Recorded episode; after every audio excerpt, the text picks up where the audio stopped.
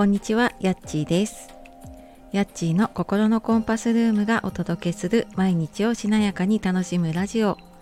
こちらのチャンネルでは平日朝8時台に個性を生かす自分のトリセツ作りをしているライフコーチが40代からしなやかに生きるコツを配信しております。本日もお聴きくださいましてありがとうございます。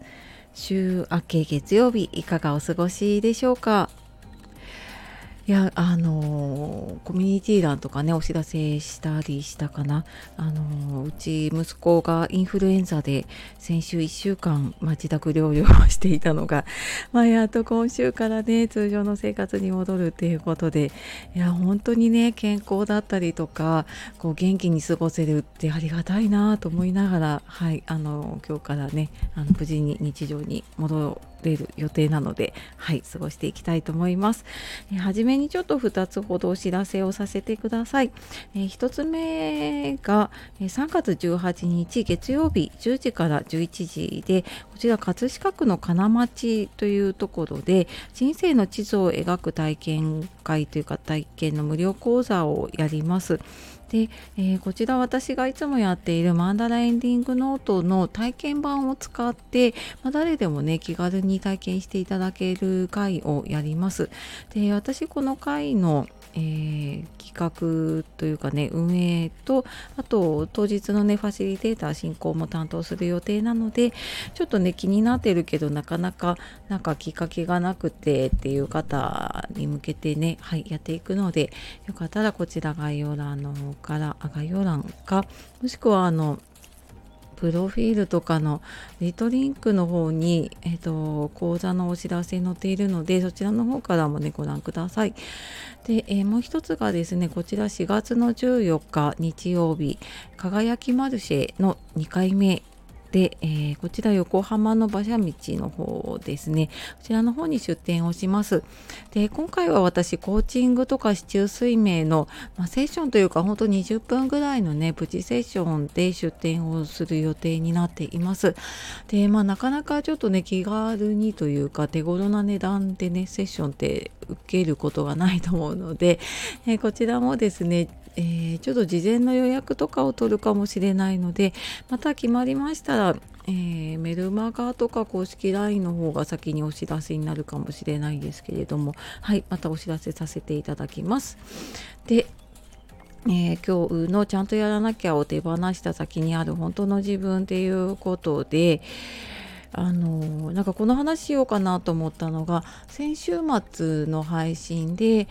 コラボ配信ですね。はぺこママさんとのそのセッションのね感想というか、まあ、リアルな声をお聞きして、まあ、それをね話したコラボ配信をしました。でもお聞きくださった方ね本当にありがとうございます。でなんかこれセッションの感想とかを話す回だったんですけれども、まあ、かなりですね話盛り上がって、えー女子会のおしゃべりなような感じになっております ちょっと時間長いのでね倍速とかで聞いてもらえながら聞きしてもらえるとねいいかなと思いますでなんかこの配信私もすごい楽しくって、まあ、実は何回かね聞き返してもなんかやっぱりあやっぱ楽しかったなって思うような回だったしなんか他の方からもねすごいこれあの良かったというか楽しかったっていう感想をいただいています。でまあこれもちろんねコラボなので私が普段こういう風にね一人で話してるよりも相手がいる方が話が盛り上がるっていうのもあるんだけど、まあ、なんかねこの回の時って私ちゃんと話さなきゃみたいなのが、まあ、全然なくはないんだけれども多分ほとんどないままあの素のまんまで喋っています。で、まあ、普段の配信もねそこまで私すごいガチガチなのをやっているわけじゃないんだけれどもあのやっぱり個人で仕事をしていたりとか、まあ、仕事のためのね SNS 発信っていう意味もあるとちゃんとやらなきゃって思っちゃうことも私も正直あります。で、まあ、なんかそこでこのスタイフに限らず私はなんかテキストで書こうとすると結構こうなんかちゃんと書かなきゃみたいなのが出てきたりとかねすることの方が多いかな。でなんかそこでこうなんかこういう風に書くと伝わるとかそういううまくいく方にはめてやろうとするとなんかねガッチガチになっちゃって堅苦しい発信になっちゃうっていうことなんかありませんか？であの、まあ、テンプレとかそのまま使ったりとかはしないんだけど、まあ、なんかこういう流れでやるといいとかっていうのにはめると